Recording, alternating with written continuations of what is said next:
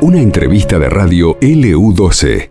Apenas un minuto nos separan de la hora 15 y estamos en realidad este, con una persona que hoy está de festejo y es una persona que tiene una carrera en los medios de comunicación, en el periodismo y que tiene una historia para contar riquísima.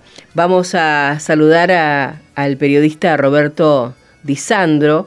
Em, la opinión austral titula como El decano de la Rosada. Roberto, feliz cumpleaños y Laura Gorosito de este lado.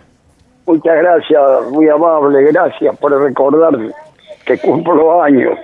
92, 92. ¿Cuánta historia? sí, 76 años en gobierno y 96 y 92 años de edad. Son años, evidentemente uno ha vivido y sigue viviendo todo lo que ocurre en la Casa de Gobierno, más en este momento que es el nuevo presidente de la República.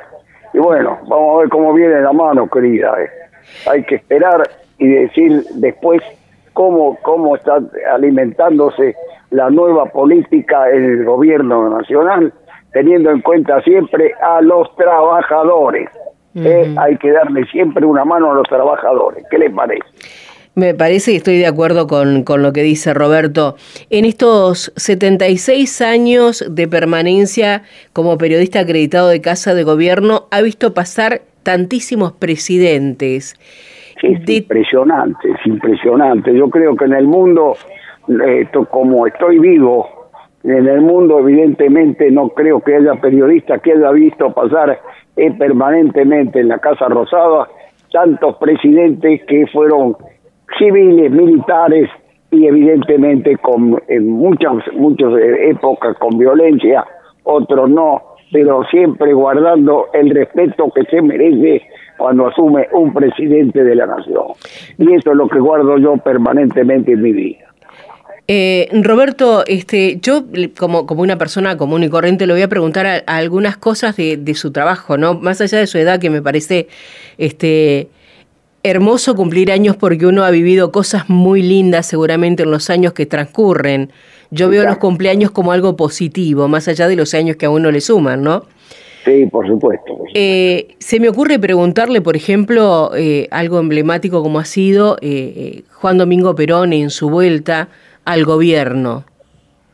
Bueno, yo creo que, vea, usted me toca un tema muy importante para la vida argentina yo creo que ha sido uno de los más grandes presidentes que tuvo el país. Evidentemente, lo puede aprobar o no. Cada uno tiene su, su intención, su opinión y su pensamiento sobre cada uno de los presidentes. Yo he visto muchísimos mandatarios y evidentemente soy hombre de Juan Perón desde el primer momento. Soy muy muy allegado a su política, pero siempre he tenido en la importancia que debe tener un presidente. Hablar bien cuando se debe hablar bien. Y, y hablar y escribir este, eh, en forma opuesta cuando se debe hacerlo. Nunca tuve la posibilidad de que me presionaran ni nada por el estilo. Pero evidentemente considero que uno de los más grandes mandatarios fue Juan Domingo Perón.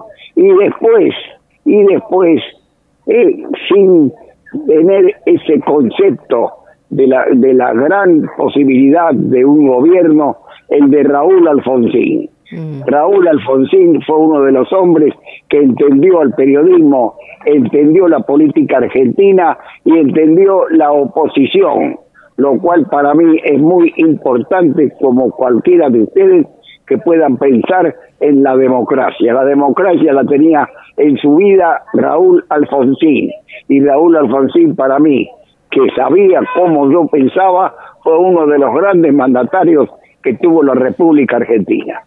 Justamente le iba a preguntar eso, ¿no? Porque en realidad de estar con Juan Domingo Perón, que volvía de un exilio, y luego estar con quien fue el primer eh, candidato, el primer presidente después de la democracia, de la democracia ¿no? ¿Qué, qué momentos fuertes para su vida.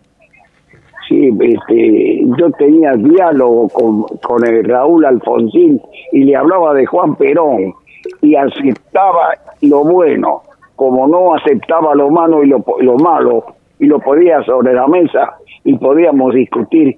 Fue uno de los más grandes mandatarios que yo pude tener en los 76 años que tengo en la Casa de Gobierno. Y soy peronista histórico, se lo, se lo repito porque usted debe conocer mi, mi prontuario, entre paréntesis, de la política. Claro, sí. Y eso que está, yo lo escucho, ¿no es cierto?, hablando a 76 años de haber estado trabajando allí y su postura de cuál es eh, su, su, inclinación política, que ahora tenemos eh, el periodismo que ya toma este por sentado y lo dice abiertamente cuando hubo una época que en los medios no se podía decir uno de qué partido era. Ahora es como que es más libre el periodista o el comunicador de decirlo. Muy bien, muy bien, muy bien, querida, muy bien. Uno es más libre en decir lo que siente, evidentemente, y escribir también lo que siente, pero no mintiendo, no deformando la información. A mí me dijo, me acuerdo, Perón, cuando yo llegué a casa de gobierno, que lo fui a saludar en 1947, me dijo, usted escriba la verdad no era que me podía decir lo que evidentemente sentía él. Yo sentía escribir la verdad. Y pude escribir la verdad durante muchos años. E inclusive en momentos en que escribir con respecto a Perón no era aún posible y no era la posibilidad del momento. Pero de cualquier manera eh, me, las he eh, ingeniado para poner en práctica a ciertos mandatarios que no creían en el pueblo pero Perón me hizo creer en el pueblo, sin duda. Roberto, lo llevo a otra etapa donde estábamos desolados los argentinos porque pasaban eh, por horas presidentes y seguían de largo. ¿Cómo lo vivió usted? Eh, sí, bueno, ya este, incomprensible. Hubo algunos incomprendibles, algunos que eh, no eran tan simpáticos que pudiera eh, tener un pensamiento diferente. Pero evidentemente había algunos que no entendían al pueblo. Y no entender al pueblo, eh, estando sentado en el sillón de Rivadavia, es tener problemas y más problemas. De cualquier manera he pasado esos momentos, cuando por ejemplo había gobernando algún sector de las Fuerzas Armadas, que también habían eh, aplacado un poco ese antiperonismo que existía. Pero evidentemente en algunos momentos el antiperonismo era una especie de paredón para aquellos que podían opinar. Y cuando llegaban los, demócratas o presidentes demócratas que nos permitían escribir y hablar, eh, se aflojaba un poco la tensión y se podía vivir de una manera muy democrática como se ha vivido en algunos momentos de la República Argentina, que evidentemente eh, he liderado yo en casa de gobierno hablando de lo que podía hablar y hablando con la verdad. Siempre dije que hay que confirmar la información, no tirarla y obligar a que los que nos escuchan este, estén tensionados con lo que uno puede informar. Yo traté siempre de hacerlo con la firmeza y con la sinceridad que uno necesita para esos momentos de la vida nacional. Eh, Roberto, estamos hablando de presidentes que han tenido una investidura, que han sido, se han comportado como corresponde, y no puedo dejar de salirme de esa línea para llegar a Néstor Kirchner, quien me parece que rompió los protocolos de, de los presidentes y era como una persona más mundana, más común.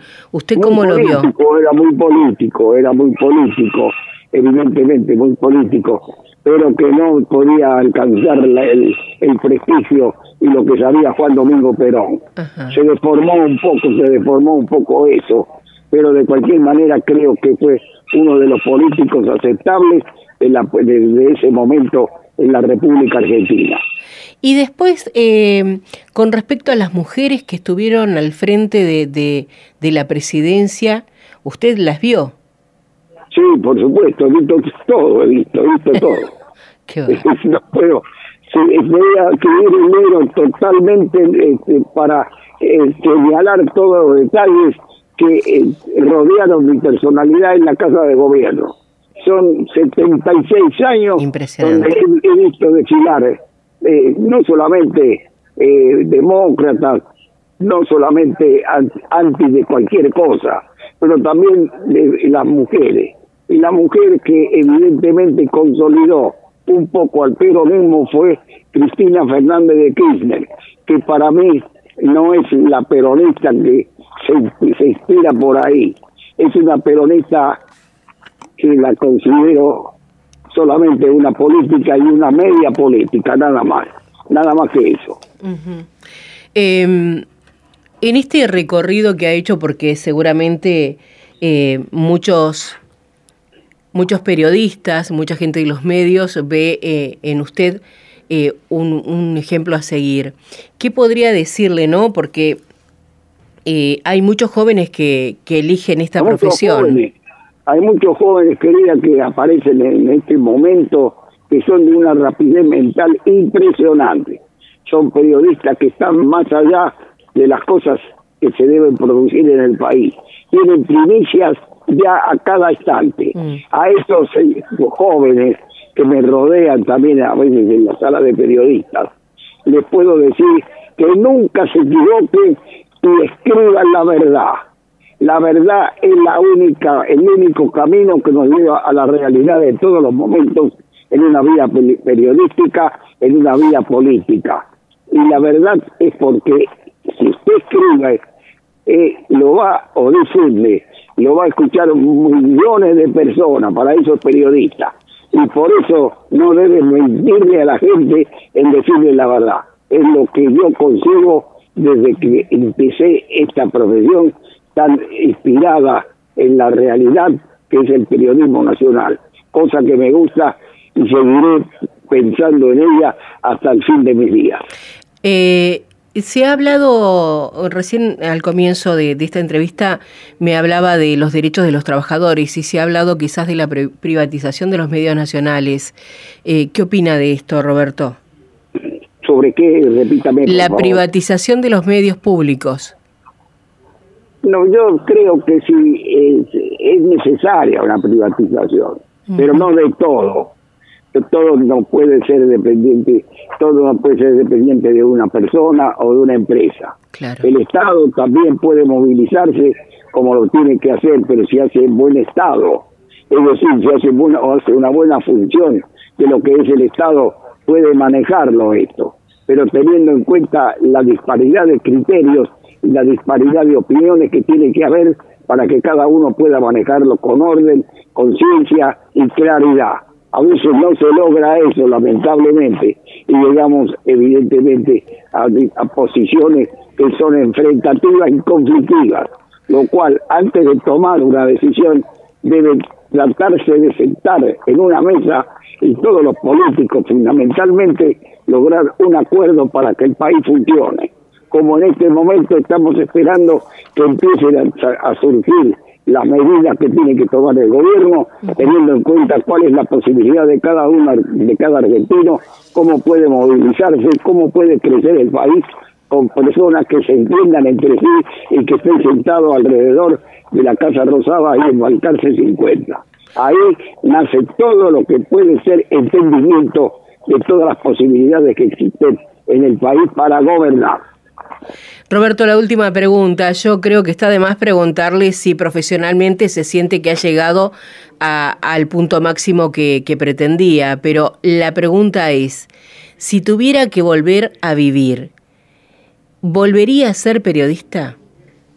Pero por favor, toda la vida, lo siento desde el principio al final, es la mejor profesión que he podido tomar teniendo en cuenta que no solamente se consigue eh, una profesionalidad concreta, sino también se consigue una política de demócrata permanente y de democracia permanente, porque aquí sí se tiene que poner en práctica la profesionalidad y no solamente eso, sino la democracia que uno lleva encima y no confundir, no confundir, decir la verdad, no pues, este, eh, sentidos de, de palabra o sentido de conferencia general, teniendo en cuenta la imposibilidad de hacerlo. Hay que saber lo que se dice para no confundir a la opinión pública, que es lo mejor que podemos tener en este país. Roberto, le agradezco tanto el tiempo que nos brindó. Yo le deseo que termine el día de la mejor manera. Feliz cumpleaños. Y bueno, esperemos seguir saludándolo, que nos atienda el teléfono y nos dé realmente otros minutos para disfrutarlos como ahora. Yo en cualquier momento le doy el teléfono, sabe cuál es mi teléfono, sabe que puedo salir en cualquier momento porque evidentemente estoy consustanciado con la libertad de expresión que es lo mejor que tenemos y que se debe mantener toda la vida, desde el principio hasta el final. Y le agradezco este reportaje, sus preguntas que no han sido anticipadas ni nada por el estilo, sino que surgieron del propio momento en que se pregunta y que lo hace muy bien. Muchísimas gracias. Le mando un abrazo, feliz cumpleaños. Muchas gracias, un abrazo para ustedes. Gracias. El periodista Roberto Di Sandro, el Tano lo apodan sus colegas, sus amigos. 92 eh, años cumple hoy. Eh, hace menos de un mes, 76 eh, años como permanencia y periodista acreditado de Casa de Gobierno. Allí vio pasar 25 presidentes, desde Juan Domingo Perón hasta ahora. Y lo que vendrá, lo que será los próximos presidentes, seguramente la asunción de, de Miley. Eh, vivió hechos como eh, el bombardeo en Plaza de Mayo, los golpes de Estado, la guerra de Malvinas, la crisis social y política del año 2001, la pandemia del 2020, algunas de las cosas que vivió como periodista en estos 76 años en casa de gobierno y 92 años en la vida. Esto pasó en LU12, AM680 y FM Láser 92.9.